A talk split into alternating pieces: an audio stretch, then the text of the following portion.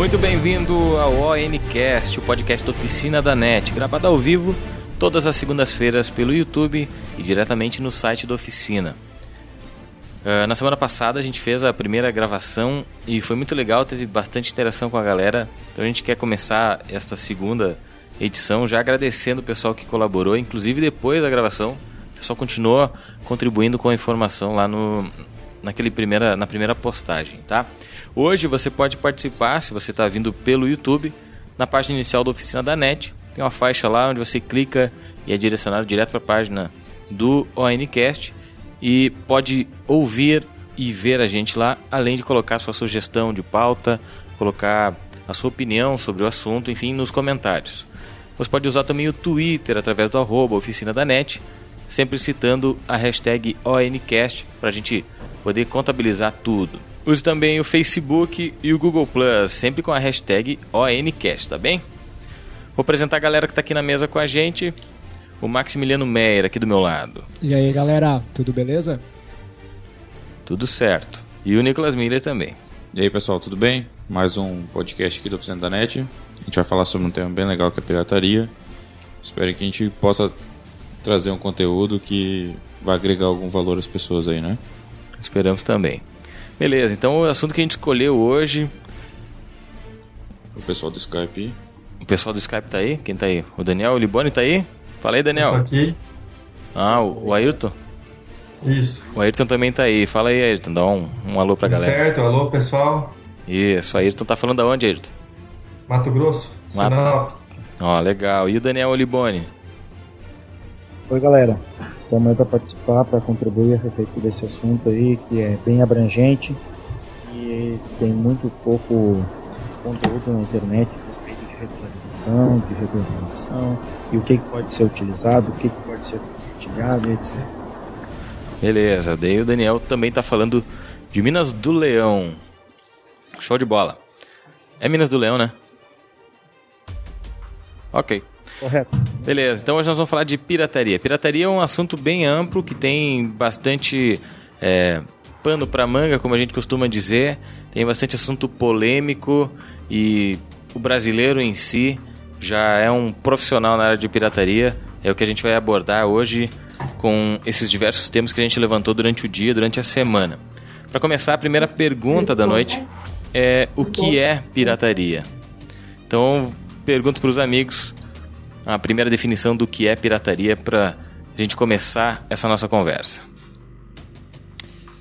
Então, o que, que é pirataria? Falando legalmente ou o que, que tu De quer? todas as formas, por gentileza.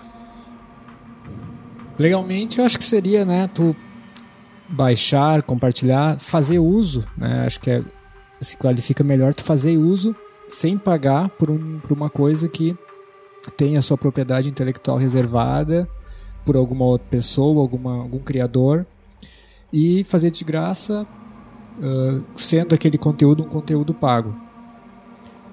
Mas eu não sei se a gente vai abrir agora aqui para discussão se é legal ou não, ou vamos deixar mais para depois. Acho que a gente podia ficar primeiro com a primeira definição, assim, né? O que cada um É, então, eu define entendo. como pirataria. Pra mim, pirataria é isso. É uma coisa que é, foi criada, está registrada no nome de algum criador. ah, esse criador quer ganhar alguma grana, porque obviamente ele se empenhou, ele tem todo o direito, é dele. E daí vem alguns caras e dão um jeitinho de conseguir ele free. O Nicolas tem a definição Sim. geral de pirataria? A gente tem um artigo no Oficina da NET especificamente falando sobre o que que é pirataria. Perfeito. E nos termos legais, é a prática de reproduzir, distribuir ou até mesmo vender produtos sem autorização dos proprietários de uma marca ou um produto em si. Então, de acordo com a legislação vigente aqui no país, a pirataria é crime. Ela pode chegar a 4 anos de reclusão e até multa. Tá? Ah, existe um tipo de pirataria chamado também pirataria individual, que é aquela que um amigo compartilha um software ou algum produto com outro. Ah, isso é um problema porque os usuários individuais em si eles não, não acreditam que estão praticando pirataria se estão distribuindo esse, esse produto, esse software sem sem estar tá, uh, comercializando isso de tá forma ganhando lucro, né? é forma legal isso, né? Então esse é um, um do, uma das formas de pirataria. Muitos até brincam que o roubo é o preço que as empresas cobram por determinado software ou produto em si, né? E aí, por isso que utilizam dessas, mas, uh, dessas práticas, enfim. Mas o, a grande, a, o grande real de tudo isso é que o brasileiro, ou todas as pessoas que consomem pirataria, eh, elas têm um produto que tem um certo custo de produção, um custo de veiculação, é, um, custo, um custo legal, né? Algo que que as empresas precisam, uma linha de, de exigências que as empresas precisam seguir para produzir, para colocar o seu produto no mercado. E, e alguns indivíduos vão lá, pegam esse produto e transformam ele numa fonte de renda, uh, muitas vezes indireta, né? Porque o camarada que pirateia um software, ele não coloca o, o software à venda, você não paga para adquirir o software, né? O camarada coloca o software no site dele, por exemplo, com banners e outras formas dele adquirir é, uma renda em cima do produto de, de um terceiro, né? Ele sendo um terceiro, no caso. Então, a gente está meio que condicionado. A gente cresceu numa sociedade onde, onde tu pode é, ludibriar certas pessoas para conseguir aquilo que tu tem interesse, né? E isso acaba entrando pro lado criminal, né? Porque a pirataria ela é crime no Brasil, e eu acredito que no mundo todo seja considerado crime você fazer uso de algo que você não comprou e pior, fazer cópias disso e ganhar dinheiro em cima de uma coisa que não é tua, né? A começar por esse princípio e depois de, de você repassar esse produto mesmo que de forma uh, não direta, assim, né? Agora, a gente também cresceu, eu, eu cresci pelo menos em um, em um momento em que você não tinha o interesse de, de gerar lucro em cima de um produto que não era teu, né? Então, simplesmente baixava alguma coisa e repassava para os teus amigos com ou repassava para alguém que queria, você guardava até num DVD, né, o, aquele compilado de, de softwares e aí você é conseguia para as outras pessoas, para que todo mundo pudesse usar da melhor qualidade, né? Total, ignorando totalmente o custo de produção e todos esses detalhes. Então, é, a gente precisou crescer bastante nesse sentido intelectualmente para mudar essa, essa mentalidade e passar. Eu, pelo menos, tive que crescer bastante nesse sentido para cair na real e perceber que aquilo que a gente estava cometendo era um crime, né? Mesmo que a gente pense que o crime seria só alguma coisa de ferir outra pessoa, né? Ou cometer aqueles pecados de mãos que a gente costuma dizer, mas é um crime sim e precisa a gente precisa passar por uma remodelação intelectual para acabar de vez com isso, né? Para que quem sabe no futuro não seja o meu produto que esteja sendo comercializado de forma ilegal por outras pessoas, é, evitando que o, o meu investimento vá pelo ralo, né? Esse, esse caso teve agora do ano um uma loja de cursos online para concursos públicos que teve uma peça, um curso só, pirateado e foi distribuído mais de mil cópias vendidas. Foi um negócio absurdo, assim, que a, a, a dona do, dos cursos lá botou na justiça o pessoal e tudo mais. Mas dificilmente vai. Sério. O jeito que ela entrou na justiça, talvez ela consiga ganhar ainda, né? Porque ela foi. Saiu até no jornal da Globo e tal. Mas você vê hoje muito rateio de concurso, de curso para concurso público, enfim, né? Você pega, a pessoa vai lá, compra uma cópia ou uma cópia do curso, baixa isso e revende des, descaradamente em um site. As vendas são, ocorrem, são, são bem grandes, né? Bem, uma quantidade bem grande de vendas. E essas pessoas que estão estão comercializando, elas botam os dados delas, enfim, uh, ah, para poder distribuir e, e, receber o dinheiro, né? E uma forma muito esdrúxula de, de rateio de material que é de propriedade paga, né? Cada pessoa deveria comprar sua cópia para poder assistir e tudo mais. Esse aí foi um caso que aconteceu no início do ano. Eu não cheguei a pegar o link aqui para ver isso, mas foi, foi terrível, assim, na verdade. É, uh, mas esse é o pior caso, né? Eu acho que esse negócio de concurso, porque é muito na cara dura. Tipo, tu compra ali, tu paga, e aí tu começa a revender.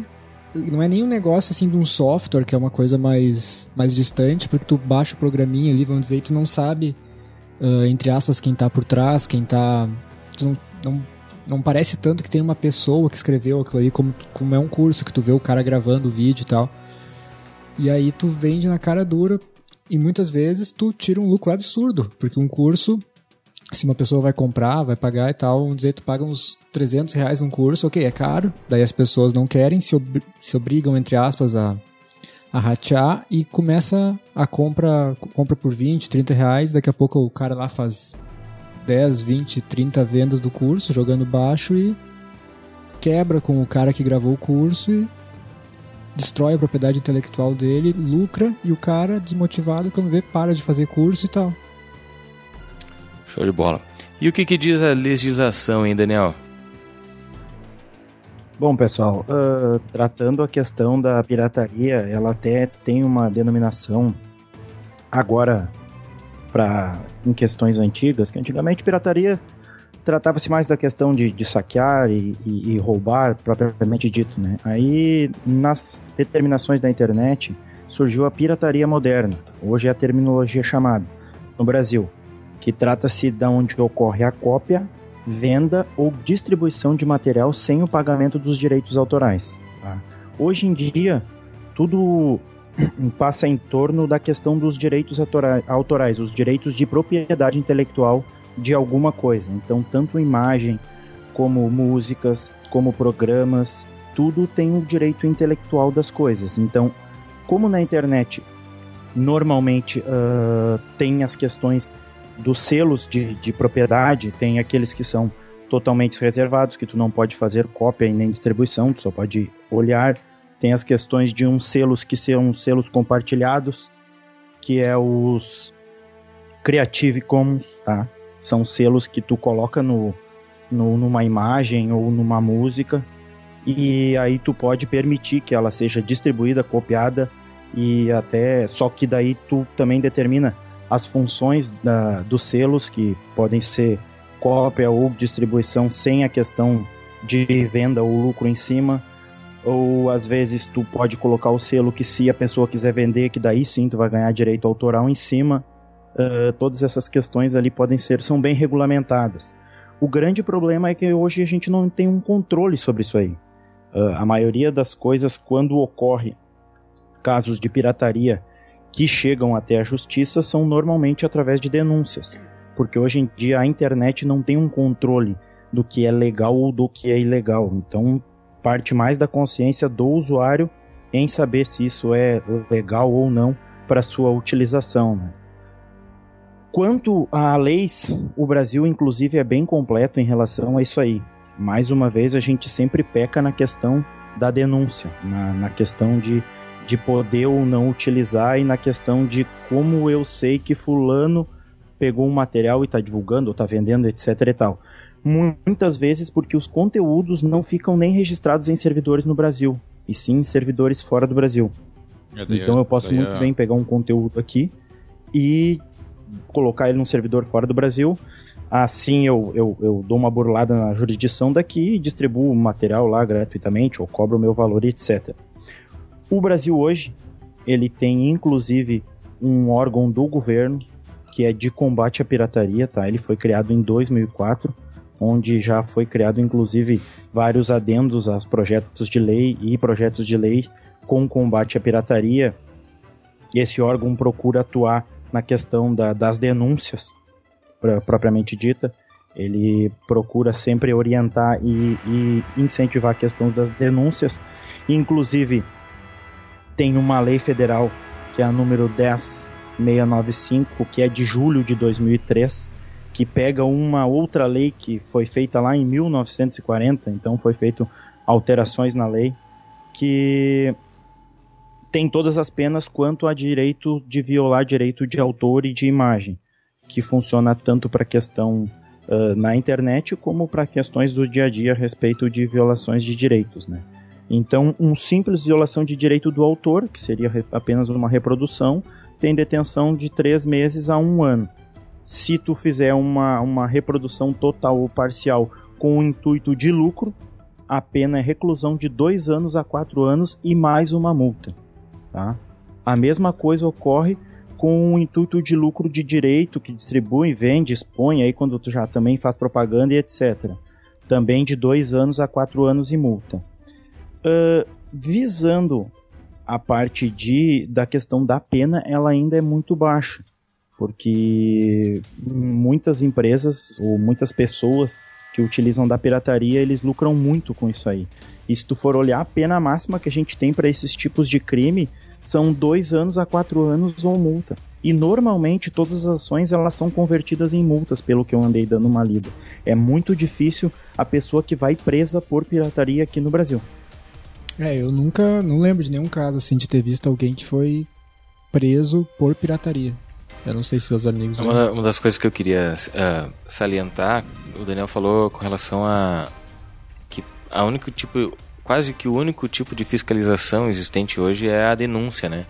E essa denúncia dificilmente parte de um cidadão comum, né? Ela tem que partir do próprio do, do proprietário daquela daquela marca ou daquele produto, para então é, haver uma investigação ou algo do tipo, né? Ou simplesmente um cidadão que está navegando na internet encontrou um produto que supostamente não é original, está sendo colocado à disposição para venda é, de forma pirata, vamos dizer assim. Uh, dificilmente esse cara vai denunciar aquele material, né? Quem tem que correr atrás disso, correr atrás dos direitos, normalmente é a pessoa que faz, que trabalhou e que produz é, este curso ou o que for, né? Então isso dificulta bastante, né? Tu tem que, além de fazer o teu trabalho, passar o dia todo trabalhando em cima de algo que tu busca para o teu sustento, ainda tem que passar a noite, por exemplo, procurando ou é, investigando locais onde possa, possam estar disponibilizando o teu produto de forma é, gratuita ou paga, mas que tu não vai receber esse dinheiro. É bem complicado nesse sentido. É, só quem produz o conteúdo que sabe o quão trabalhoso foi para uma para produzir ele, distribuir e organizar ele, né, poder comercializar para depois ser transmitido por uma pessoa que nem participou do negócio e você não ganhar absolutamente nada sobre isso, né? O Ayrton tá aí? Quer falar alguma coisa, Ayrton? O Ayrton caiu a internet dele. Oh, ele maravilha. mandou mensagem ali. Ok. Ô pessoal. Quem foi? O Daniel? Daniel. É, o Daniel. Falei. Tratando assim da, das questões, o, o, grande prejudicado até hoje com a questão da internet entrando nessas questões aí de pirataria é a indústria da música, né? A indústria fonográfica em si. E, e também a, a, parte de filmes e tudo mais. Mas ainda as empresas que estão ainda sempre batalhando para esse tipo de coisa é a indústria da música. Se for analisar hoje em dia, existem conteúdos que são gratuitos, que são que tu pode pegar, baixar, uh, colocar lá no, no, na distribuição e tudo mais. Tem essas questões aí. Mas a indústria da música sempre quebrou várias gravadoras no Brasil, logo no começo. Hoje eles estão se adaptando a, a, a esse tipo de, de, de demanda, né? Então, de repente, eles estão colocando o conteúdo de forma gratuita na internet, uma ou duas faixas de um CD todo, às vezes eles estão cobrando um preço bem pequeno pelo download, né? Então essas questões aí a gente está vendo uma evolução no Brasil nesse, nesse quesito de pirataria, principalmente para a indústria de, de música, para a indústria musical, né? É, além disso, os programas como Spotify, uh, Google Music e Apple Music também, né? Google Play no caso, vêm para beneficiar uh, a acabar essa, a pirataria de, de fato de música, né? Porque você pode hoje no Spotify, uma conta gratuita, escutar praticamente todas as músicas que tem no, no âmbito nacional e internacional, né? São poucas músicas que você hoje não consegue encontrar e mesmo assim tem uma infinidade de músicas para poder absorver e escutar. É. E esse é um fato que você Uh, é, um, é, um, é um sistema novo, né? É uma forma nova de escutar música e, e libera para que você não precise mais baixar a música. Né? Além de evitar a pirataria, se torna cômodo só abrir o programa, fazer uma pesquisa e escutar, né? Eu acho que a gente podia usar esse tema como um tópico especial mais pro final, depois que a gente falar os outros temas que, que envolvem a pirataria em si, que seria é, alternativas à pirataria, né? Como, como se a pirataria fosse um ramo de negócios, né? E a gente está apresentando então alternativas, coisas que foram criadas depois é, com, não com o intuito de acabar com a pirataria, mas como uma nova forma de disponibilizar o material para as pessoas, Como seja se música, reinventou, né? é, seja música, seja filme, seja seriados, né? Por exemplo, a gente vê hoje ah, um leque enorme de seriados que dificilmente seriam transmitidos no Brasil, é, estão acessados ali, é, estão de livre acesso em alguns softwares, alguns sites, é, e de forma praticamente gratuita. Você paga uma mensalidade, por exemplo, né, citando aqui o Netflix. Então, e antes, para você ter primeiro para ter acesso a isso, você precisava é, fazer o download totalmente ilegal de pirataria, do torrent, enfim. E agora, então, você tem acesso a isso, né? Ou você- antes você tinha que depender de uma emissora de TV, de canal aberto, ah, que compraria o direito de exibição. E aí tem toda aquela parte que está aqui também como como um- uma reclamação, né? Um, um, um caso de luta entre, entre cinema e a pirataria, é, que antes você precisava depender de uma emissora de televisão e ela certamente passaria aquilo é, dublado para português, quando na verdade a mai- grande maioria das pessoas gosta de ouvir em áudio original, né? Com a, com a voz efetiva dos, dos atores e uma legenda. E agora a gente tem acesso a isso. Então, talvez a gente possa. A gente pode abordar os outros temas que a gente tem no início aqui e finalizar ele falando então dessas alternativas que, que é para até incentivar as pessoas que estão nos ouvindo, que vão nos ouvir posteriormente, a, a deixar de lado né, qualquer prática desse, nesse sentido e se apoiar e se fixar nessas novas alternativas que são, são excelentes e eu não vi ninguém eh, fazendo um downgrade nesse sentido, né? Não vi ninguém que, que começou a utilizar um Spotify ou que começou a utilizar um Google Play, um Netflix e se arrependeu, né? As pessoas normalmente eh, curtem a ideia e abraçam a ideia, abraçam a causa e, muito pelo contrário, reivindicam eh, mais opções, mais opções de, de consumir esse tipo de material. É, hoje até saiu uma, uma notícia que o ministro da Cultura vai produzir um Netflix brasileiro para reproduzir só filmes nacionais. Ah, eu achei a ideia, apesar de não assistir muito muitos filmes nacionais, achei a ideia interessantíssima. É mais uma forma de distribuir o conteúdo nacional para ter maior alcance e assim tornar a indústria de cinema melhor no país, né? E eles não sabem ainda se eles vão produzir um software novo ou se vão entrar em parceria com empresas privadas para poder distribuir esse conteúdo. Vai ter conteúdo gratuito, que já é de domínio público, e também vai ter conteúdo pago. Então, vai ser. Eu achei a ideia bem interessante, sim, na questão de É. poder distribuir o conteúdo As brasileiro. próprias TVs a cabo, né, elas têm que ter um percentual X de programação nacional. Muitas pessoas não sabem, mas isso é lei. Tem que ter um. Tem até uma agência reguladora que é bastante atuante, que é a Ancine, que eles tratam disso aí e eles estabelecem essas regras. E daí foi então que deu esse problema, entre aspas, com a Netflix, que já se pronunciou dizendo que cumpre todas as regras e tal, mostra mais além do que, que exige, se não me engano, é 30% do, do conteúdo tem que ser conteúdo nacional.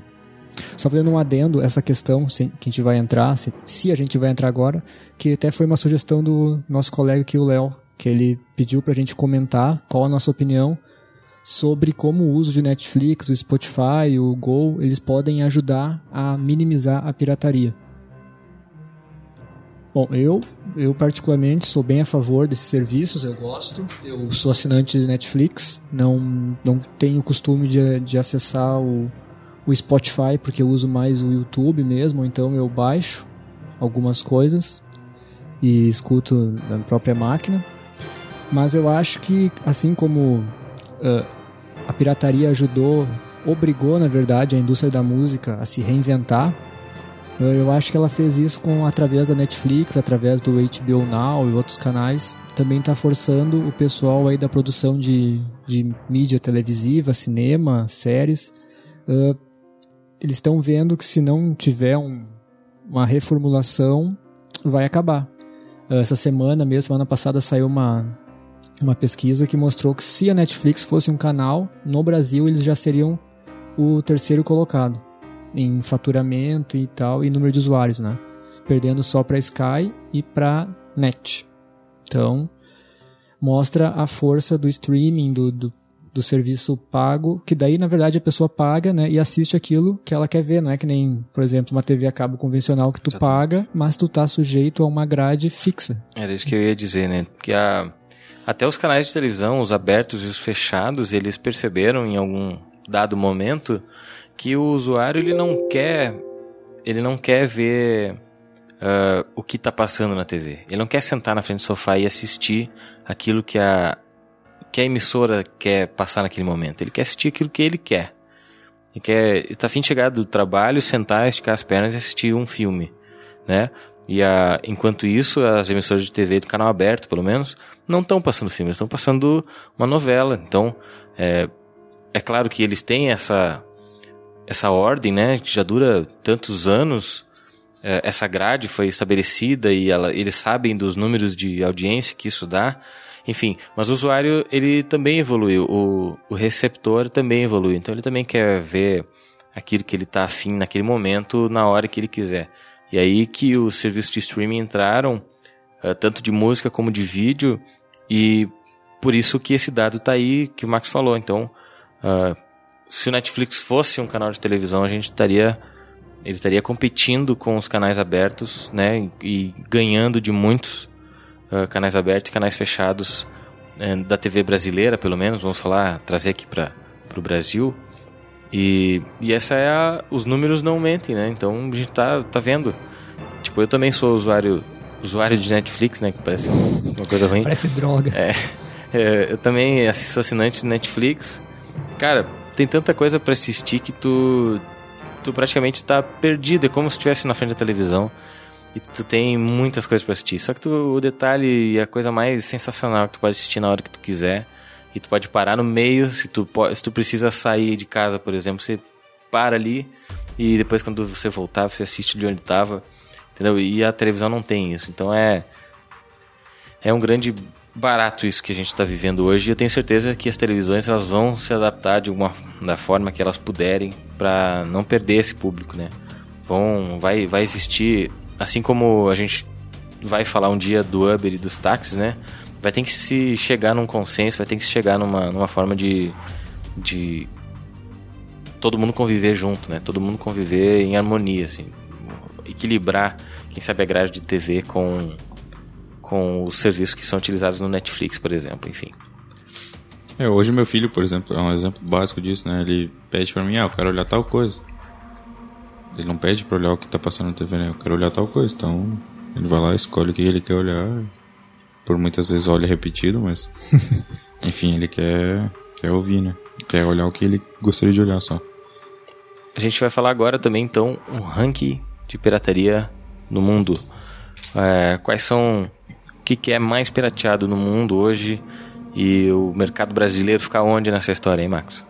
Bom, a, a pesquisa ela é feita anualmente pela consultoria True Optic, tá? E, a- e o Brasil ele vem ah, melhorando, se a gente pode assim dizer, ah, nesse ranking de pirataria.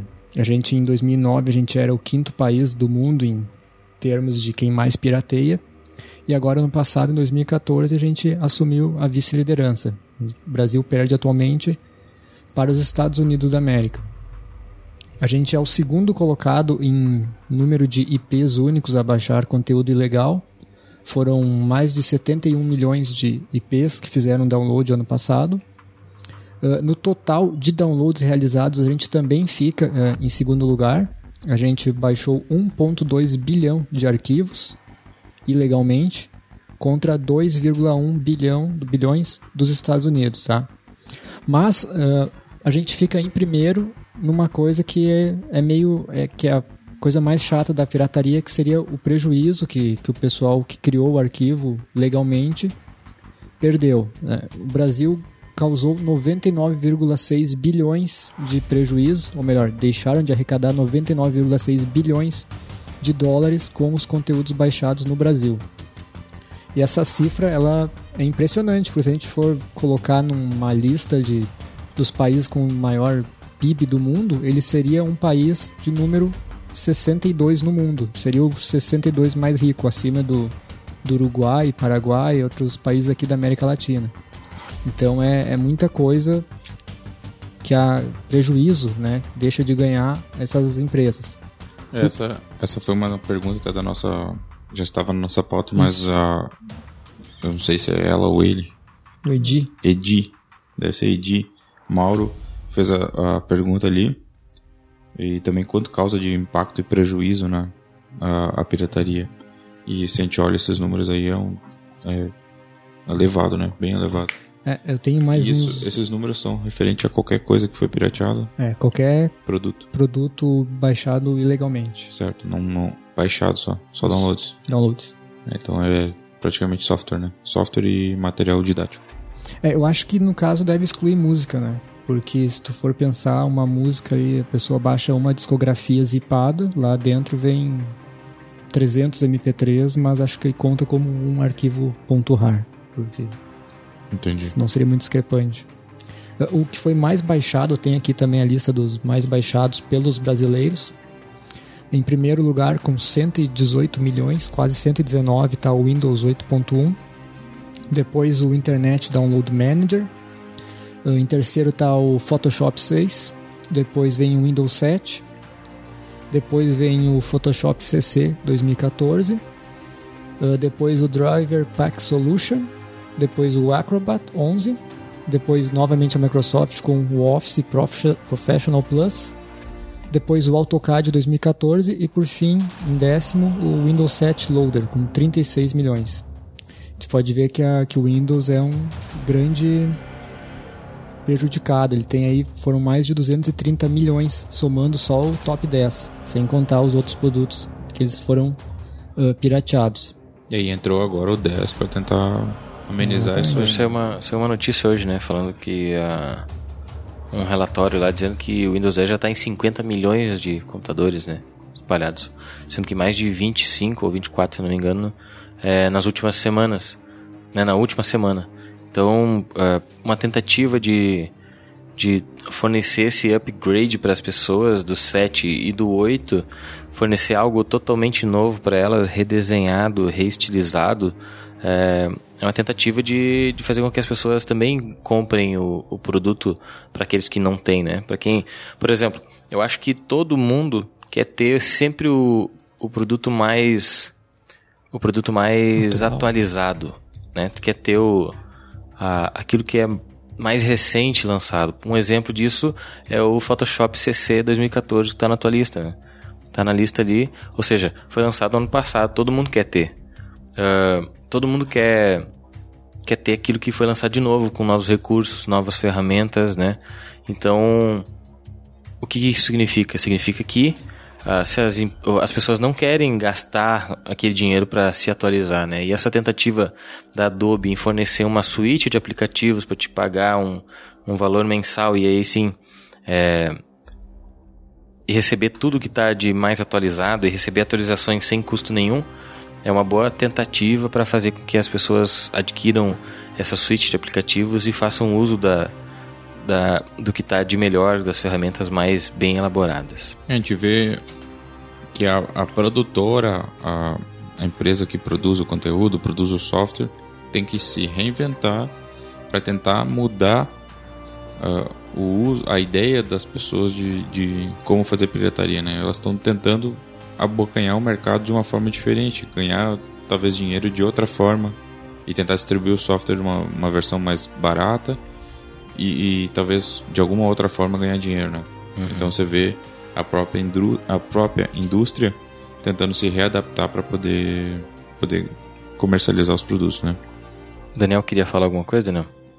Não, eu só queria contribuir o seguinte, porque o, o grande viés da questão, que trata-se da balança entre custo e a pirataria, o que, que as empresas, as grandes corporações antigamente tentavam fazer? Tentavam combater a pirataria. E acabaram perdendo essa queda de braço que a gente diz. Então o que, que eles acabaram fazendo? Eles acabaram mudando a sua mentalidade para quê? Para que diminuir a pirataria, para incentivar a pessoa a comprar o produto, de repente baixando o preço ou fazendo que nem o Windows oferecendo gratuitamente por tanto tempo e depois cobrando um valor bem menor em relação aos seus outros sistemas operacionais, que a gente tem a informação aí de que eles vão cobrar um valor bem melhor pela para te obter o software e não vão uh, lançar novos softwares para te ter que comprar um novo software e sim só mantendo atualizado esse por apenas um custo. Então, eu acho que a, a grande diferença é que as empresas estão mudando a sua, a sua mentalidade. Ao invés de combater a pirataria, tipo, tentar buscar lá quem está fazendo download que não pode, tentar ver quem é que está craqueando um software que um software que teria que ser pago. Eles estão querendo, eles estão baixando um pouco o seu custo ou oferecendo algumas funcionalidades gratuitas e outras nem tanto, a um custo menor, para incentivar que as pessoas comprem o produto e para incentivar que as pessoas saiam dessa ilegalidade que a gente chama, porque muitos softwares hoje em dia as pessoas vão lá até alguns têm a boa vontade, não, eu vou lá, eu vou comprar, mas daí o valor é absurdo, entendeu? Então, ah, vou baixar da internet, vou procurar um crack, vou usar por um tempo pelo menos. Então, a mentalidade das corporações está mudando em relação a isso aí o que está contribuindo para que diminua um pouco essa pirataria, que já já está um pouco um pouco menor em relação a há 3, 4 anos atrás que tu só podia adquirir certos produtos se fosse pirata. Não teria condição de adquirir um produto para ter uso pessoal lá se não fosse pirata. Show de bola.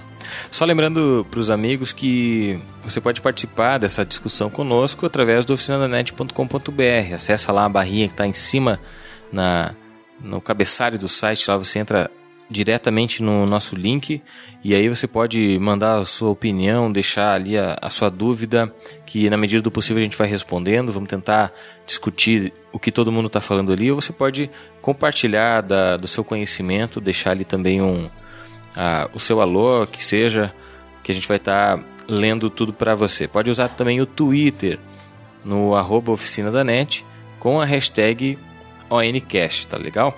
Uh, Max, o pessoal tá comentando aí. Tem, tem comentários, tem sugestões. Só para finalizar aquele, o assunto anterior, só para deixar registrado, uh, a empresa que mais perdeu no ano passado com a, a, pirataria foi a Autodesk. Eles perderam 213 bilhões de dólares em conteúdo ilegal no mundo. A Microsoft foi a terceira, com 105 bilhões de dólares. Ficou atrás da Adobe, segunda. Fechou? O Autodesk é por causa do AutoCAD e é. também outro software lá de, de modelagem também para arquitetura, né? Exato. É, se tu for pensar a, a Adobe, né, tu pode pensar que dá, não precisa mais de duas mãos para contar a quantidade de softwares que a, que a Adobe oferece, né? Diversos programas profissionais. Uhum. É, né, a gente aqui vai saber citar uns 5 ou 6, mas a Adobe tem uma cartela enorme de produtos todos eles muito profissionais, muito específicos e que, se você procurar, simplesmente digitar o nome do software ali, Photoshop, coisa vai aparecer diversos links para você fazer download dele totalmente legal, totalmente gratuito, né? Quando na verdade a empresa, uma forma de simples de ver uh, quanto trabalho dá produzir um software como este é você abrir, por exemplo, Photoshop, o próprio CorelDRAW, que é de outra, de outra fabricante, você vê lá diversos nomes aparecem ali, são dos colaboradores, né?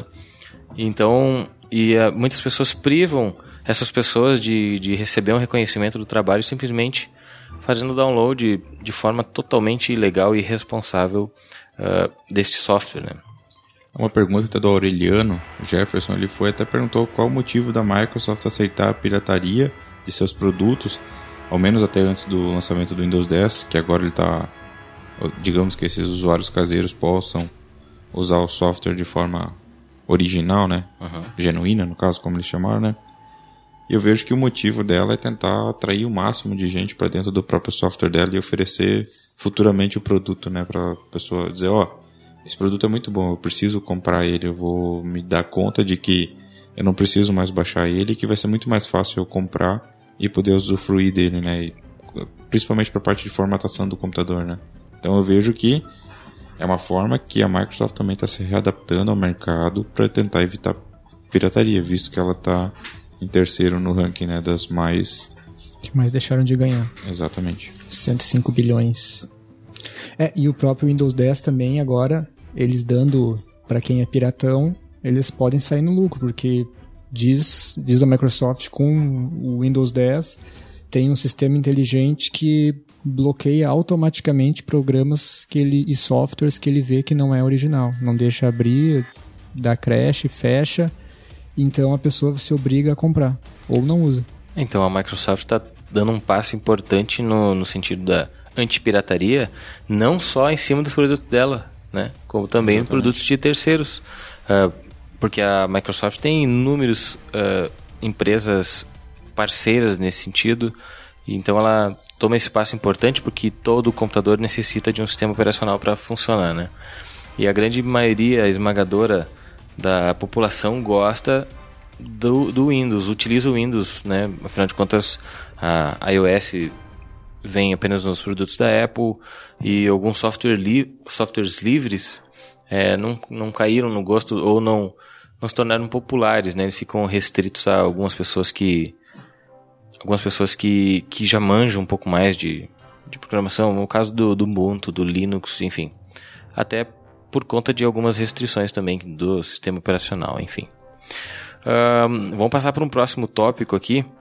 Vocês acham que baixar um CD de músicas é e só ouvir assim, você manter, faz download das suas músicas, deixa lá e você fica escutando em casa. Isso é pirataria também? Não, eu acho que não é pirataria. Eu acho que é legal, eu, apoio a distribuição legal, legalizada de, de conteúdo audiovisual e MP3 principalmente. Uh, eu compro bastante, tenho uma coleção bem legal de, de CDs, gosto. Uh, e se é o artista assim que eu que eu aprecio, que eu acompanho a carreira, eu gosto de ter o produto, o CD, o disco, uh, mexer no encarte, ler, folhar, eu acho isso interessante. E não, não, não deixo de comprar porque eu estou baixando, entre aspas, ilegalmente. E eu até acho que nem cabe mais essa, essa pecha de ilegal para um, um download de música, porque é, os, as gravadoras, os, os, músicos, os artistas já viram que quem não se alia à, à pirataria hoje em dia tá, tá quebrado, não vai não consegue divulgar o trabalho e não, não consegue fazer show, que é onde eles ganham dinheiro hoje em dia. Hoje tu achar um artista aí que, que sobrevive legal de venda de disco no Brasil acho que não deve ter. Deve ser tipo só os, os top, assim. Madonna e Paul McCartney, essa gente que ganha dinheiro vendendo disco. O resto é só show. É, pode ver muito dessa cultura, por exemplo, no funk, né? Que o pessoal não tem um disco gravado, mas lota show, pessoal que faz baile duas, três vezes por noite e ganha bastante dinheiro faz tudo, faz clipe, faz música e bota tudo na internet, no YouTube, compartilha, dissemina nas redes e, e, te, e ganha muito mais dinheiro que artista gringo aí com que faz esse trabalhinho só. É uma forma é. deles divulgarem o próprio o próprio o próprio conteúdo, né? O próprio a própria música deles, né? Também sendo uh, e essa forma deles distribuírem gratuitamente o conteúdo estão disseminando diga uma publicidade pra eles, né? É, e eles vão ganhar dinheiro aí com, com os bailes, então, né? Exatamente. Mas é uma, é uma há uma diferença entre o artista disponibilizar Sim. o material dele para download é e o artista não disponibilizar o material dele para download e o camarada for lá e coloca lá para download, né? Tipo, então, é, eu acho, apesar de achar legal, é claro que todo mundo já já deve ter praticado esse ato de de gostar de uma banda, de gostar de uma música e procurar ela para fazer download, né? Todo aqui, todo mundo usou o Casa A, por exemplo, o Emule para baixar músicas, passavam dias para baixar uma música. Então, uh, todo mundo consumiu esse tipo de pirataria e hoje uh, muita gente nem sequer passa pela cabeça a possibilidade de comprar um CD uh, da sua banda predileta ou pode se dizer que não é tão fã assim a ponto de ajudar a banda comprando um CD. Uh, e, de novo, a gente volta a, ao caso de, de ver o streaming como uma solução nesse sentido, né? De tu pagar uma mensalidade singela ali, né? Vou pegar aqui um valor simbólico de 15 reais e, e depois poder usar, usar o áudio de diversos cantores, não só de um, né? Tu não paga para usar uma, uma banda específica, tu paga para usar todas as bandas, tu pode montar tua playlist, montar tua rádio praticamente. É. E com um, um valor simbólico, né? Um adendo só é que o pessoal que assina o Spotify e tudo mais, eles não conseguem receber o valor, uh, não conseguem receber as músicas, digo os lançamentos assim, mesmo tempo que o disco sai, né? Isso é uma é, dificilmente você consegue ver um, um single recém-lançado ou até mesmo um, um, um, disco inteiro, né? Recém-lançado no Spotify. Né? O que é o mesmo problema da Netflix, né? O lançamento na Netflix, aliás, no cinema, demora um bom tempo para chegar no streaming. Quem não nasceu de sete meses não tem problema. Né? Vou chamar o Ayrton para passar a opinião dele aí também, Ayrton. Olá pessoal, tive que dar uma saída. Trabalho com home office aqui e teve que chegar. Tive, tive que atender um cliente, desculpe. Tranquilo.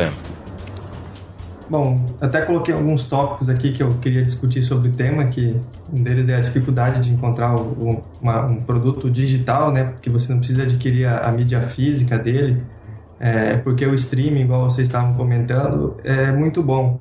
Mas aqui para o interior do Mato Grosso, onde você muitas vezes fica sem conexão com a internet, tem uma conexão muito ruim, é, a melhor internet que tem aqui para mim são 10 megas da Oi.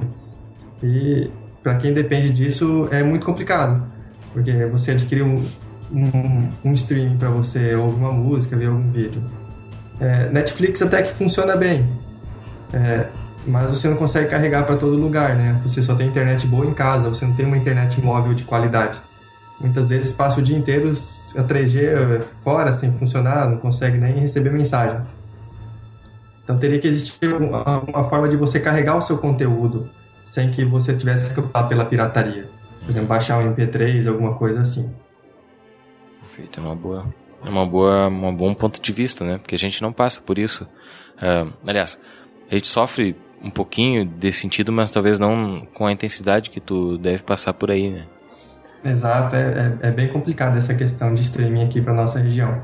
Essa parte que tu falou da, da mídia física ou da mídia digital, é, a gente tem um exemplo bem, bem fácil de falar que é um colega nosso aqui, que ele gosta de, de bandas que não, não, não fazem, dificilmente fazem shows no Brasil e os, os produtos, os CDs dele, não, simplesmente não tem para vender aqui no Brasil. Então, o cara ele, ele tem que simplesmente baixar o, o CD lá do, do lugar onde ele encontrar, porque aqui ele impossível seria impossível dele encontrar esse material. São bandas de menos expressão, né? Não são uh, bandas conhecidas mundialmente. Tem, eles têm a sua legião de fãs, mas não, não são bandas expressivas, não são bandas que, que movimentam, inclusive movimentam dinheiro, né? Para os lugares onde eles passam. Então, uh, o cara ele precisa, se ele quer consumir produto da banda que ele gosta, ele tem que encontrar lá no submundo dos dos sites lá para fazer o download.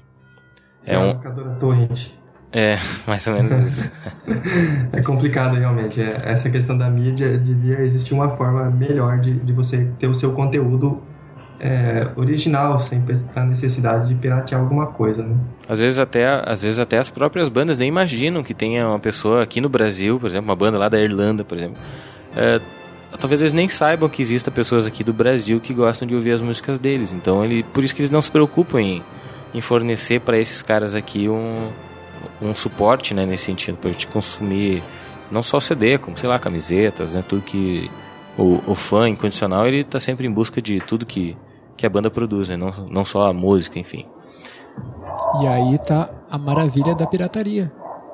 Porque, uh, digamos que o cara lá tem uma banda a maior a vontade de quem tem uma banda é ser escutado, assim como quem escreve quer ser lido, quem, quem faz um filme quer ser assistido. Então, tu fazer um negócio, eu tenho uma banda aqui em Santa Cruz, no interior do Rio Grande do Sul, e daqui a pouco eu tá sendo escutado lá na Suécia através da internet, é uma maravilha. Verdade. Eu acho que isso aí a internet e a pirataria democratizou o acesso às coisas. Eu não vejo isso como uma principalmente para músico independente e tudo mais, não eu não consigo entender como seria ruim a pirataria. Vai, Daniel. Não, pessoal, assim, ó, na questão da, da música em si, no Brasil ele existe um órgão regulador chamado ECAD, que ele controla toda a reprodução de, de mídia audiovisual e repassa aos músicos, autores e etc. ela hoje é tão desorganizada que nem o ECAD tem um controle exato do que roda ou que não toca no Brasil, ou que tu, ou que tu consome ou que tu deixa de consumir. Normalmente rádios, ou quem reproduz, ou quem faz um show, ou um DJ que vai tocar em uma casa, teria que informar esse órgão regulador, o ECAD, para ele repassar os direitos e pagar um valor para poder utilizar e tal, né? Para ele utilizar uh, da maneira que ele desejar as músicas e pagar um valor e esse valor ser repassado para os artistas, né? O que que o que que está acontecendo hoje? Está acontecendo muita produção independente, onde o pessoal coloca então as suas músicas na internet para poder um download gratuito ou etc. Para inclusive uh, complementar o que o Max falou, que consegue divulgar o, o, seu trabalho e muitas vezes o artista quer que divulgue o trabalho, quer que mais gente escute porque ele vai ganhar lá no show, quando ele fizer um show ou alguma coisa do tipo. A questão da venda do CD em si, da venda da música, da venda do áudio, cabe mais para gravadoras. Nisso que muitas gravadoras fecharam no Brasil. Hoje também estão se reinventando, estão colocando material na internet a custo de um dólar, uh, um real, dois reais para te baixar a música que tu quer e ter de tua propriedade. Se tu comprou por aquele material, se tu comprou aquele material, tu pode pegar um CD teu, gravar ele e escutar para o teu consumo. A mesma coisa que tu uh, pegar um CD, comprar e aí, ah, eu não, eu quero, eu quero, não quero estragar aquela mídia ali, eu gravo para mim, eu posso ter uma cópia para meu uso, eu não posso é distribuir. Se o material é comprado, no caso. Mas às vezes tem muito material que é liberado na internet, inclusive grandes artistas colocam, sei, uma ou duas músicas, eles colocam para download gratuito na internet. É, isso é uma, uma, uma, boa forma deles divulgarem né, o próprio conteúdo e conseguir ter uma, uma legião de fãs que vão ouvir o, o a primeira música, ou sei lá, o hit do, do da coletânea, e dessa forma atrair pessoas para comprar, né? Então, se uma pessoa não gostar, ela já pode talvez desistir da compra, né? Escutando duas músicas, talvez. Força, a questão é as gravadoras, né? Que a gravadora ela vive da venda do, do, do, CD, ela vive da venda da, da música. E até hoje eles não conseguiram uma maneira de controlar essa venda. De repente, num futuro breve, aí, eles vão conseguir uh, se atualizar melhor e colocar essa venda na internet aí, porque a intenção deles é vender o CD todo. Ganhar lá 20, 30 reais por um CD com 12 músicas. Não ganhar um real ou dois reais por uma música que o cara baixar. Por exemplo, o single que rolar no Brasil, o cara vai baixar só aquela música e deu. Eles querem que tu compre todo o CD para tirar todos os custos deles e, e etc. Então, tá na mão desse equilíbrio ainda das gravadoras em em poder equalizar essa questão aí, a, questão dos artistas de funk, por que que se disseminou? A maioria faz produção independente, coloca música no YouTube e no próprio YouTube tem um link embaixo ali, pode fazer o download aqui e escutar, inclusive nos seus canais oficiais. Pode fazer um download, reproduzir e tudo mais. Por quê? Porque eles estão fazendo uma produção independente e estão visando o lucro dele em cima do show, né? Não em cima da, da divulgação e da reprodução da música. Né? Só, só colocando uns dados aqui para ilustrar como a internet se reinventou essa venda de música e como é um negócio promissor que pode dar certo quando feito de, feito de qualidade.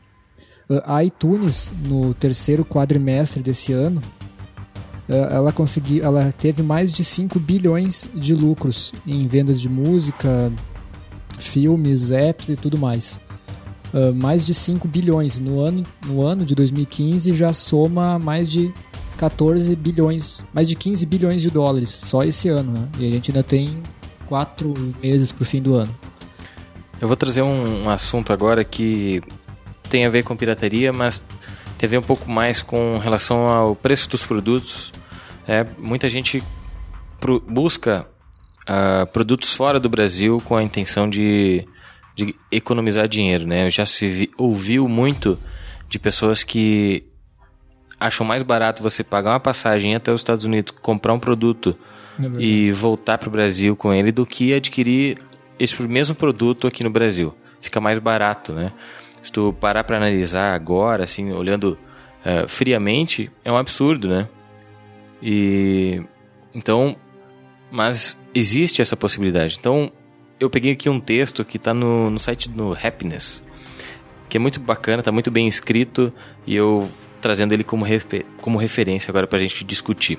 Uh, tem alguns pontos que são importantes para ver por que, que os produtos no Brasil são mais caros do que os demais. O primeiro deles é óbvio que é imposto, né?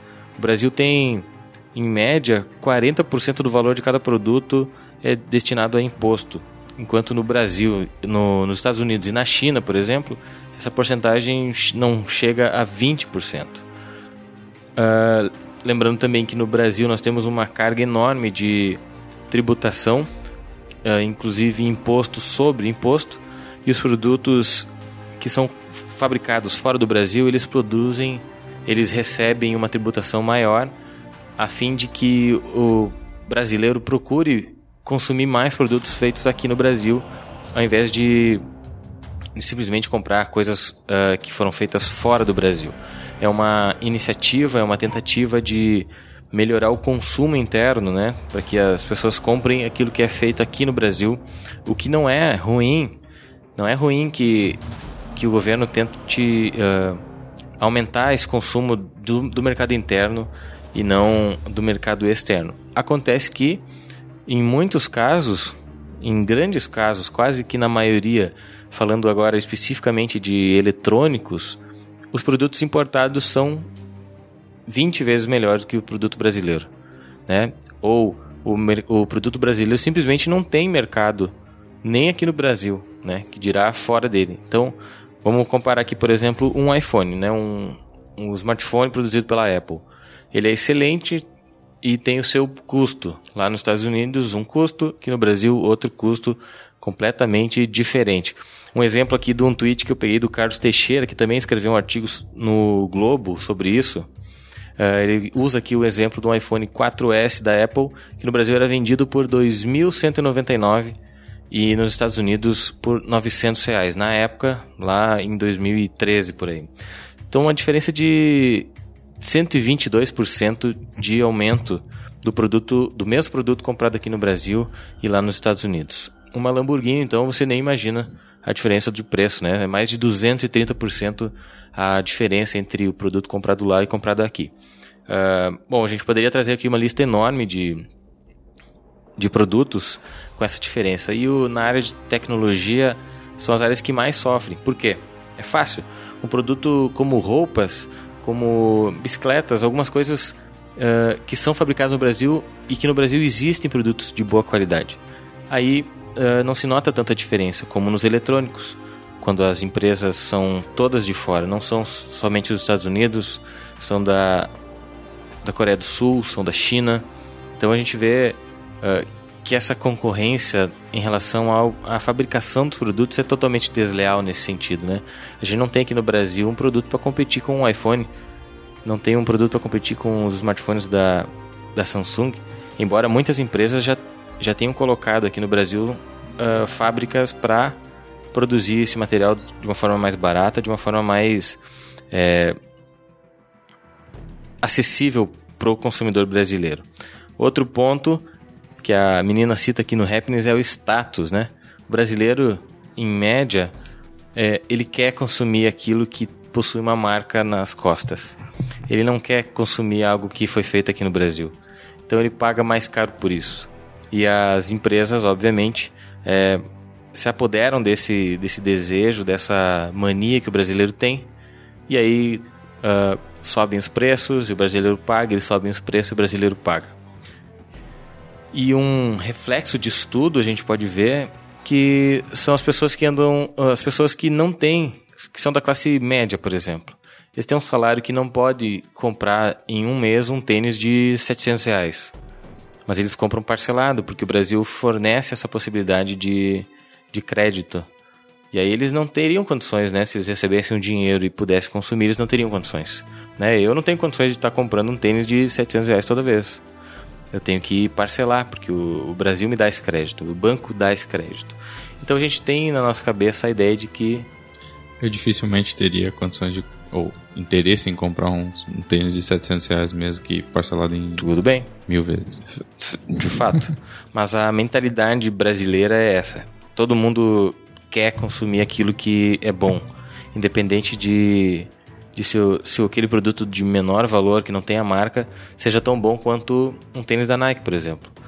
Né? Então, a gente vê isso uh, seguidamente e acontece conosco também, eu imagino. Eu gosto, confesso que, que eu gosto de usar uh, roupas que tenham alguma marca que, eu, que seja do meu gosto, entendeu? Uh, muitas vezes eu deixo de comprar porque eu não, não tô afim nem de parcelar, exatamente isso. A gente procura promoções, enfim, mas para conseguir é, consumir isso, não sei se vocês também são assim, podem deixar aqui o, a opinião para não ficar falando sozinho. Enquanto isso. O Brasil tem o custo da modinha. Exatamente. É, se o produto não for da moda, o pessoal não quer comprar. E muitas vezes a, a questão tributária nem é tão maior assim de um produto importado. É que as lojas sabem que o brasileiro realmente quer consumir esse produto e vão pagar o preço que tiver na banca. O preço que tiver na loja, o brasileiro vai pagar e vai consumir o produto. A menina cita aqui, inclusive, uma marca de moletons que no Brasil é vendido como item de luxo, assim, né? Os mauricinhos e as patricinhas usam. E quando ela teve a oportunidade para os Estados Unidos, ela viu que essa mesma marca era vendida junto com pijamas, assim, eram roupas para se utilizar em casa, sabe?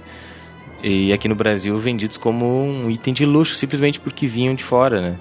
Então é tem isso, né? Tem esse lado da modinha, tem essa esse consumismo totalmente cego que a gente tem uh, por produtos de fora, né? A mesma forma uh, com relação a produtos eletrônicos, nós não temos uma opção brasileira de um videogame qualificado e e com a tecnologia uh, aplicada como um PlayStation, como um Xbox, por exemplo, né? Então a gente, os caras podem cobrar o valor que eles quiserem. A gente, se tu tá realmente afim de comprar aquilo, tu vai pagar o valor que eles cobrarem, né? Quando o PlayStation 4 foi lançado, né, o valor anunciado seria de 4 mil reais, 4 né? Todo mundo ficou reais. apavorado. Então, mas eu aposto que muita gente comprou. Uh, para comprar o PlayStation 4 a 4 mil reais. Exatamente. E assim como quando a, a Apple lança um novo smartphone, o pessoal faz fila, dorme uma semana antes na frente da na porta da loja para conseguir comprar o primeiro, inclusive. Não é, não é simplesmente comprar o seu exemplar, né? Então, inclusive, inclusive comprar o primeiro e deixar cair no chão. Né? é, já aconteceu, aconteceu. Quanto, quanto esse negócio da ostentação e de, de, cobrar mais caro por ser moda e se aproveitar do brasileiro que não tá nem aí, compra mesmo para aparecer. Uh, há uns anos atrás a Apple falava que quando indagada por que o iPhone era tão caro aqui no Brasil, os iPads e tudo mais, sempre dizia né, que era questão tributária, impostos e tudo mais, que encarecia, tinha diversas tributações e tal. Ok. Aí, se eu não me engano, em 2013, 2014, abriu a primeira fábrica da Apple no Brasil, se eu não me engano, em São Bernardo do Campo. E no outro dia, os produtos tinham baixado incríveis zero centavos. Não, não baixou nada. E aí então eles re, de, refizeram o seu discurso, colocaram a, a, a, desculpa novamente nos impostos, que não, eles não conseguiriam fazer um preço mais competitivo, e ficou por isso. Deu ali um bafafá, dois, três dias depois, o pessoal Tudo normal, continuou né? parcelando o iPhone em 88 vezes. Aproveitando aqui que tu falou do, dos produtos da Apple, uh, o texto cita também aqui um, o MacBook Pro de 13 polegadas. Nos Estados Unidos vendido a 1.799 dólares, cerca de 5 mil reais. E aqui no Brasil vendido a famigerados 10.499 reais. Dá, pra, dá pra comprar uma, dá pra comprar um carro aqui no Eu Brasil. Eu compro um cadete, um chevette, um Deu, Fusca. Não dá mais tanto, não. Dá, um chevette consigo um por 700 reais. não, o carro é outro, o carro é outro produto que tu pode, se tu for olhar, né, agora vai ser Uh, um carro bem melhor, que aqui no Brasil custaria mais de 20 reais, aí você pode comprar por 500 dólares no, nos Estados Unidos, Exato. né? Carros que lá são tidos como, tipo, escória, assim, né? Não se utiliza mais, é vendido para qualquer um. Aqui no Brasil eles certamente seriam, custariam muito mais caros, né? Outro exemplo aqui, o iPad Air 2 de 16 GB, que lá é vendido a 499 reais, em torno de 1.397 no Brasil. Uh, teria que ser 1.397, mas no Brasil é vendido por R$ 2.079. Um outro exemplo de um Camaro que nos Estados Unidos pode custar 55 mil dólares, não passaria de 150 mil reais, no Brasil é vendido por mais de 220 mil reais. Então, nem vamos falar aqui de um imóvel, né, que no Brasil Uh, um mesmo imóvel vendido em Miami por 2,7 milhões de dólares é, de reais, no Brasil seria uma casinha ridícula em São Paulo por este mesmo valor, né? Então, é, só para ilustrar alguns produtos que são essa discrepância enorme que tem no preço dos produtos aqui do Brasil e os produtos que vêm de fora. Aqui eu citei Estados Unidos, é, mas aí entra todo o mercado asiático, sul-coreano e chinês, né? Mas alguém quer falar alguma coisa com relação aos produtos? Nessa questão aí do, dos produtos, é basicamente lei de mercado. Existe a procura e a grande facilidade de crédito que impulsiona esse tipo de coisa. Muitas vezes, se tu pegar bens de, de vestuário, quem é dono de loja, no mínimo é 200% que eles colocam em cima de um produto. Por quê? Porque eles vão lá, o, preço à vista é 400 reais, mas eu faço em 10 vezes de 40 pila entendeu? Então é, todo o custo do juro está embutido, não é pelo preço à vista que tu está pagando, tu está pagando muito mais. E o lojista prefere que tu pague parcelado porque ele embute um preço maior em ti, te dá condição e tu acaba comprando. Então o brasileiro ele muito se aperta e compra muitas vezes um produto superfaturado porque tem condição de pagamento melhor. Então não é nem questão de impostos e tudo mais, é mais da questão do lucro. O pessoal coloca o lucro em cima, te dá a condição de pagamento e tu vai lá e te obriga. A questão de um carro é a mesma coisa. Hoje em dia tu consegue parcelar um carro até em 5 anos, 6 anos por aí, que coisa que há 10 anos atrás o custo do carro era bem, era bem menor e tu não tinha toda essa facilidade de parcelamento. Então, todas essas questões aí demanda mais da lei de, do, do mercado, na facilidade do crédito. Isso que impulsiona o preço das coisas aqui. Verdade. Uh, será que a gente consegue fazer uma projeção de como seria é, um mundo sem pirataria? O que vocês me diriam? Ah, seria um mundo chato. A gente consegue imaginar? Eu acredito que a gente estaria atrasado na questão de conteúdo digital porque é através da pirataria que as empresas se obrigaram a, a aumentar a sua produtividade através da tecnologia para chegar a, nós, a, mais consumidores. Todos nós estaríamos utilizando o Linux nesse momento. Exatamente. Concordo. Poderia, poderia ter comprado o Windows também, né? Mas Não, aí seria mas um em 10, questão né? de, de há, há anos atrás, ninguém se interessaria em comprar, a não ser grandes corporações, justamente pela porque daqui a pouco eles estão lançando lá o Windows 7, mas já estão divulgando o Windows 8, aí tu paga um X pelo Windows 7, para te fazer o upgrade tu vai ter que pagar outro X. Entendeu? E um custo totalmente elevado. Então, a própria, as próprias empresas, as corporações não tinham esse incentivo para te poder comprar um produto e adquirir um produto original. E no Brasil, acho que até então aí, agora tá um pouquinho mudando essas questões, mas 80% do 80 a 90% do do software de uso, de uso pessoal do, do Windows lá que todo mundo usa é pirateado. Não, não, não vamos fugir dessa questão aí.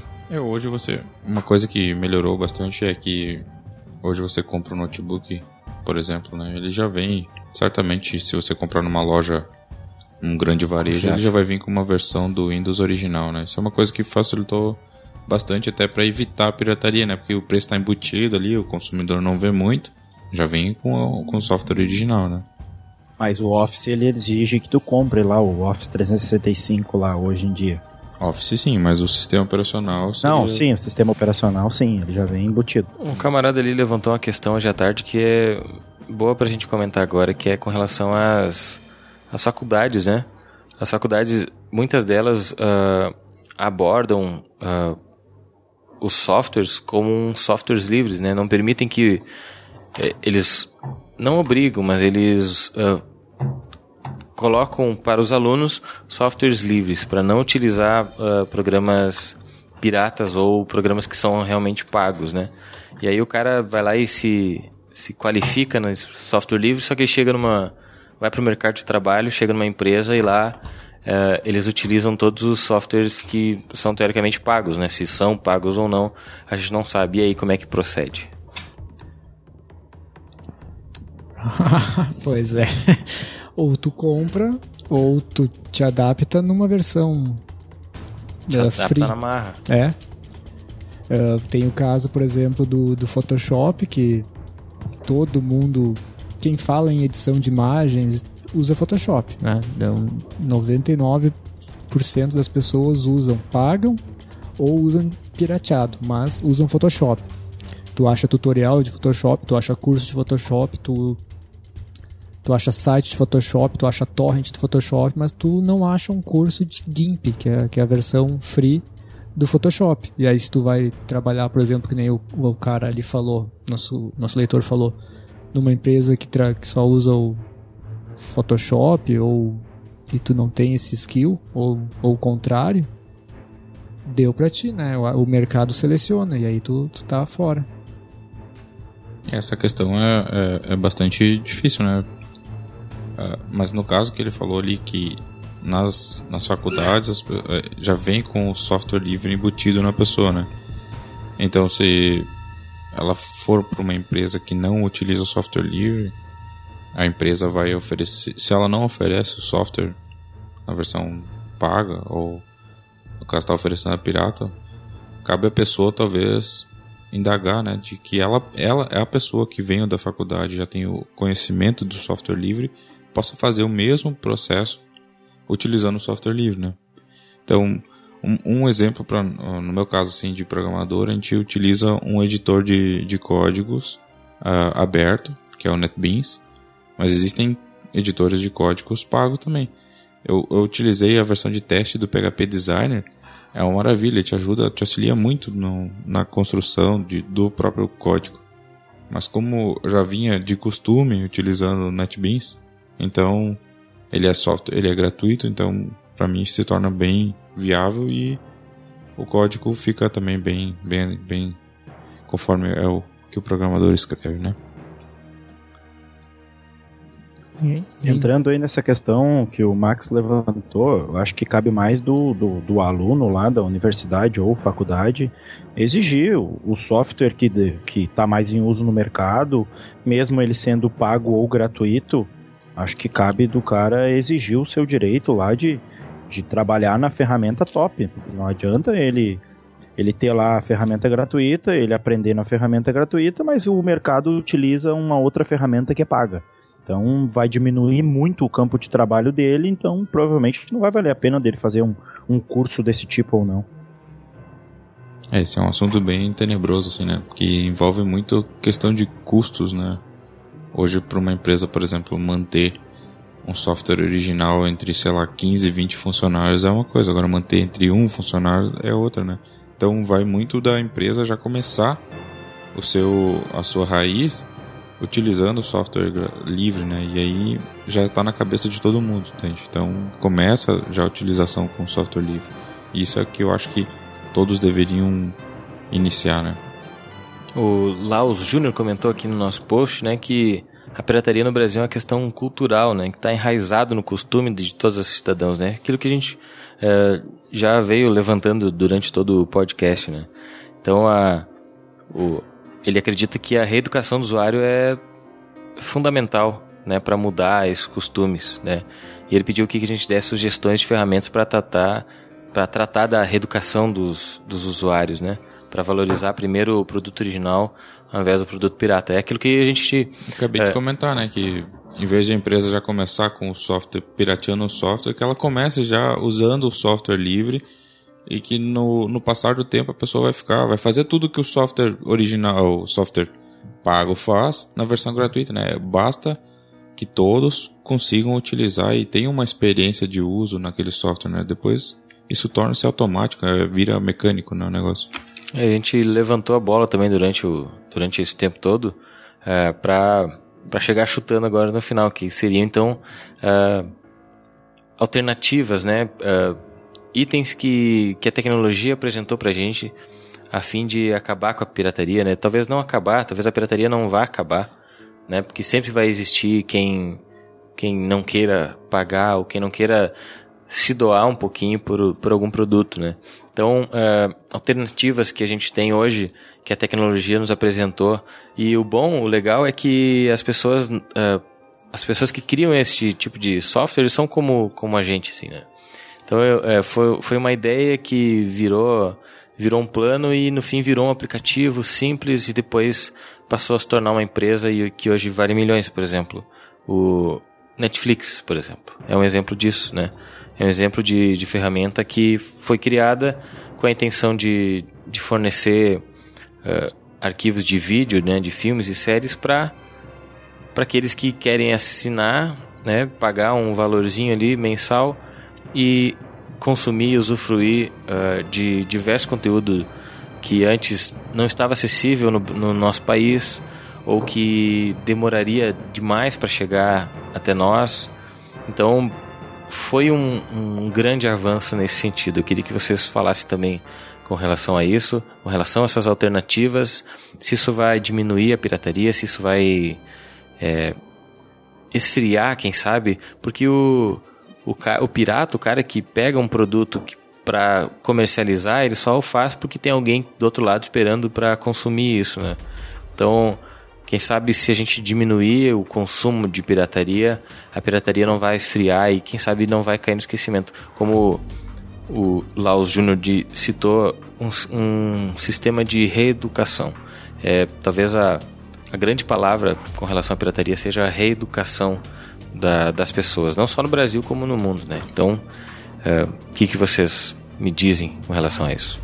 Eu acredito assim, ó, que primeiro nós, assim, trazendo para a parte do Brasil, a gente tem que esquecer aquele lado que a gente tanto se vangloria do jeitinho brasileiro. Ah, eu vou dar meu jeitinho lá e não vou pagar nada para ninguém. Eu, então, de certa forma, a gente que tenta muitas vezes exigir que um político não seja corrupto, a gente se corrompe durante certas ações de, de nosso dia. Inclusive, reforça muito essa, essa, essa frase aí que o Márcio utilizou da questão da reeducação. Se procurar, se a gente procurar, se a gente for consciente no que está fazendo, uh, também, reforçando o que o Nicolas comentou, a gente consegue achar ou ferramentas gratuitas ou ferramentas a um custo menor que vai fazer o que a gente precisa, da maneira que a gente necessita. Só que, como, como a gente comentou lá no começo na questão da lei, existe a lei. Só que hoje é muito difícil a questão do controle. Vai do usuário se policial ou não. Porque a questão hoje para te, para te ser preso ou não usuário doméstico vai ser lá uma em um milhão. A não ser que tenha denúncia ou que tu consuma muito produto uh, pirateado ou coisa do tipo, ou que tu distribua ou que tu venda. Então, a, questão principal seria nossa reeducação ali para nós esquecer o nosso jeitinho brasileiro e procurar fazer as coisas da maneira correta, né? É se pôr no outro, né? Principalmente o pessoal da área de tecnologia da informação. Por exemplo, um desenvolvedor usar uma ferramenta pirateada. Poxa, imagina se alguém pega o código dele e pirateia para o Brasil inteiro, né? Ele não ia gostar nada. Exato. A mesma coisa um produtor também de, de curso, né? Você vai, sei lá, passa um tempão elaborando ó, a planilha de conteúdos, aí vai lá e grava, edita, e aí como, tenta tornar aquilo ali um produto e comercializar, né? Aí vem alguém, copia aquele CD e distribui de forma gratuita, né? Há um trabalho muito grande envolvido para produzir e foi muito fácil da pessoa que pegou distribuir, né? Hoje uh, eu vejo aqui, até por nós, né? A gente tenta evitar ao máximo de utilizar o, os softwares que não são genuínos. E uma coisa que a gente conseguiu muito é, por exemplo, o Google trouxe o Google Drive para nós, que a gente evitou de utilizar qualquer outro software e pode escrever diretamente no, no navegador. Ele já grava o próprio próprio Google já vai gravando o texto conforme você vai escrevendo e evita até de perdas né, de, de, de conteúdo por falta de luz, alguma algum fato externo. Né? Isso foi uma coisa bem, bem interessante. É uma ferramenta maravilhosa. Inclusive, a gente usa né, o, um doc do Google para para conversar entre nós, né, e colocar tópicos para esse podcast, Exato. né? Então, o podcast ele é organizado as pautas dele dentro do próprio Google Drive, é uma planilha do Google Drive que a gente consegue contribuir entre todas as pessoas que estão participando, seja aqui da redação, seja o pessoal que está em casa, né, trabalhando. É, e é uma ferramenta bem corporativa. Não lembro, não sei se no Office tem esse tipo de compartilhamento de. Tem, tem, mas é mais complicado, não é tão simples assim. Então, clicar ali e compartilhar. Facilita então. bastante nesse sentido, né? A gente tem uma. A gente, poderia, a gente tá falando aqui de uma planilha de tópicos pra gente falar no podcast. Mas a gente poderia estar tá falando de algo bem mais específico, de algo bem mais uh, sério e corporativo, uh, de uma grande empresa, por exemplo, né? E você tem ali um documento que está compartilhado com pessoas, com as pessoas que você quiser, né? Todas elas podem é, editar, enfim, nesse sentido o Google Docs é bem, bem legal e, e é uma das alternativas. Eu confesso que eu sofri para sair do, do Word, do Office, né, do Word, e agora tô, já me adaptei um pouquinho e a tendência é que eu passe a não utilizar de forma nenhuma, né? Tem o própria Microsoft fornece, né, uma, uma plataforma online para você acessar o, o Word, o Office e até o PowerPoint. Já fiz uma uns slides lá no PowerPoint online. É, claro, não tem todas as ferramentas que, que o programa completo tem, afinal de contas, é isso que eles querem, né? Eles te oferecem uma, um produto é, quase completo, e aí você pode usar, testar, enfim. E aí, se você tiver a fim de, de ter o pacote completo, aí você vai desembolsar o valor que, que é preciso para fazer isso, enfim. Mas essa é uma das boas alternativas, né? A gente falou também do Netflix, do Spotify. Uh, bom, streaming de música, então, nós temos inúmeros exemplos hoje de, de formas de você pagar uma simples mensalidade e sair. Ou nem pagar, né? Spotify. É, você pode usar gratuito, não precisa nem pagar, inclusive. É, mas existem já ah, notícias né, Sim, que dizem ele que, não vai ser mais gratuito vai ter, que vem, né? vai ter alguma, algumas mudanças ali para te fazer. para que eu, o camarada lá, o, acho que foi o CEO que disse que. que é para o usuário sentir que tá faltando alguma coisa, né? Tipo, ele, tipo, ah, eu quero mais, então eu vou lá, vou assinar o Spotify. Eu assino o Spotify e tá bem bacana por enquanto.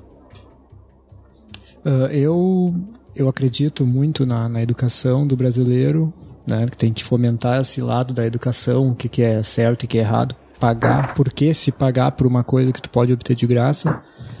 Mas eu acho que isso não vai vingar enquanto ah, a indústria vender um software a dois mil reais. Eu acho que não é o nível de Brasil, não é uma coisa vendável para 99% das pessoas. Eu acho que essa, essa mentalidade também do, do superfaturamento, vamos dizer, não sei se é bem isso mesmo, mas deveria mudar. Quanto ao que a indústria pode aprender com a pirataria e tal, eu acho que a pirataria nunca vai acabar, nunca vai morrer, sempre vai ter alguém para colocar alguma coisa online, sempre vai ter alguém procurando para baixar. Uma prova disso é o Pirate Bay, que a gente já fez várias e várias e várias notícias aqui. Pirate Bay caiu. Aí dá dois dias depois, Pirate Bay está de novo em outro domínio, em outro país. Aí daqui a pouco prendem os caras do Pirate Bay. Aí daqui a pouco são libertados ou então alguém cria um clone do Pirate Bay e hospeda. E eu acho que isso não vai acabar tão cedo. E nem deve acabar, visto que a indústria da música melhorou muito, só teve a ganhar com isso. E quem, quem perde, vamos dizer assim, sempre vai sair, vai ficar machucado. Pode ver agora o cara da, o CEO da Vivo tá reclamando que o WhatsApp é uma pirataria. Ele usou essas palavras, que o WhatsApp é pirataria pura. Ou seja, óbvio, né? Eles cobram 40, 50 centavos por SMS no Brasil, enquanto que em outros países é 5, 6 centavos. E depois que o WhatsApp popularizou, tudo de graça, ah, ao primeiro ano, depois é 99 centavos por ano, ah, ele vem dizer que isso é uma pirataria, que remete também ao caso do Uber, se a gente for pensar e tal, e daí já é um assunto mais, mais, mais complexo para outra hora. Mas, resumindo, eu acho que a pirataria não tem fim e não deve ter fim. Muito bem. Considerações finais, pra gente já tá chegando aqui no finalzinho. Daniel, rapidinho, considerações finais, depois o Ayrton.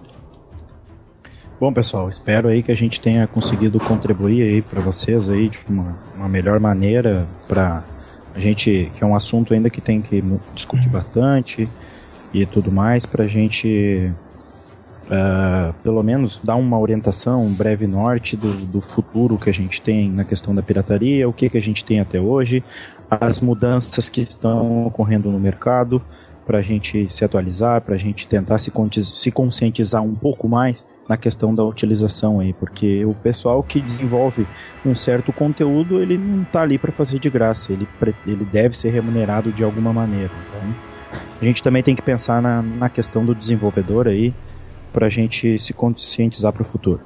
Ótimo. Ayrton? Bom, pessoal, obrigado a paciência de todo mundo aí, os ouvintes, o pessoal que está acompanhando aqui.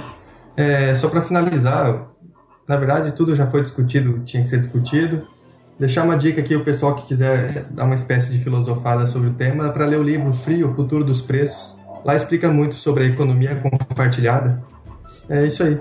A pirataria não é de todo mal, tem o seu lado bom, faz com que as empresas evoluam o seu desenvolvimento. Isso aí. Obrigado. Valeu. Eu gostaria de agradecer também ao pessoal que comentou aqui ou trouxe alguma dica, alguma, alguma pergunta, ao Laus, ao Aureliano, Marivaldo, o Edi, o nosso amigo Leonardo que trabalha com nós, o Léo Kulik e o Alexandre. E dizer que na próxima semana a gente vai gravar também novamente às 19 horas e vamos trazer aí um algum outro conteúdo que a gente não definiu ainda. E agradecer a todas as pessoas também que participaram, escutando né, e nos assistindo aí durante essa uma hora e meia praticamente, né? Bom, agradecer todo mundo, uh, principalmente o pessoal que comentou, eu acho muito legal quando a gente bota aqui o, o mouse em cima da, da foto da pessoa no Discuss e vê que ele criou uma conta especialmente para entrar em contato conosco hoje, deixar um comentário, deixar uma pergunta. Valeu mesmo, isso é muito legal. Uh, esses comentários fazem a gente, parece, é bem clichê, mas dá vontade a gente fazer semana que vem uma coisa mais pegada, mais legal ainda.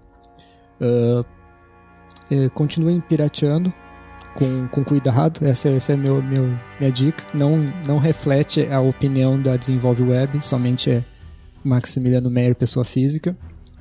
Uh, e para quem gosta do tema, em algumas poucas semanas a gente vai ter um especial sobre o Uber que acho que vai estar bem legal também. Toda essa questão da, da, do problema que está dando com os taxistas. Então, até semana que vem. Valeu! Tá legal, obrigado então pro pessoal que é, contribuiu com tópicos, com o seu comentário, com a sua dúvida, com a sua pergunta, com o seu simples alô. Isso ajuda muito, fortalece muito para que a gente siga fazendo esse trabalho. E o pessoal que está escutando depois da transmissão, por favor, pode seguir comentando. É, coloca lá a tua experiência com relação à pirataria, aquilo que tu pensa em relação a isso, e a gente vai com certeza ir respondendo. É, a gente não vai poder responder ao vivo mais, a gente responde lá pelo, pelos comentários mesmo e a gente vai contribuindo e quem sabe, por que não, numa outra oportunidade a gente possa estar falando de novo de pirataria, é, com novos assuntos, novos tópicos, novos temas para abordar em relação à pirataria é, e por que não falar da diminuição da pirataria no sentido ruim do negócio, né? Manter então, quem sabe, essa parte boa da pirataria e diminuir a parte ruim uh, ah, para que todo mundo venha evoluir. Lembrando que a parte ruim da pirataria, quem pode mudar somos eu e somos você. E a gente espera você na próxima segunda-feira, se tudo der certo, a gente está aqui de novo às 19 horas. Você pode nos seguir no Twitter, no arroba oficina da net e acompanhar aqui as postagens no próprio site. Sempre a gente vai estar tá falando do nosso próximo podcast, o nosso próximo tópico e você vai nos acompanhando e vai contribuindo assim como fez hoje nosso muito obrigado a você. A gente fica por aqui. Até a próxima semana. O meu abraço e tchau.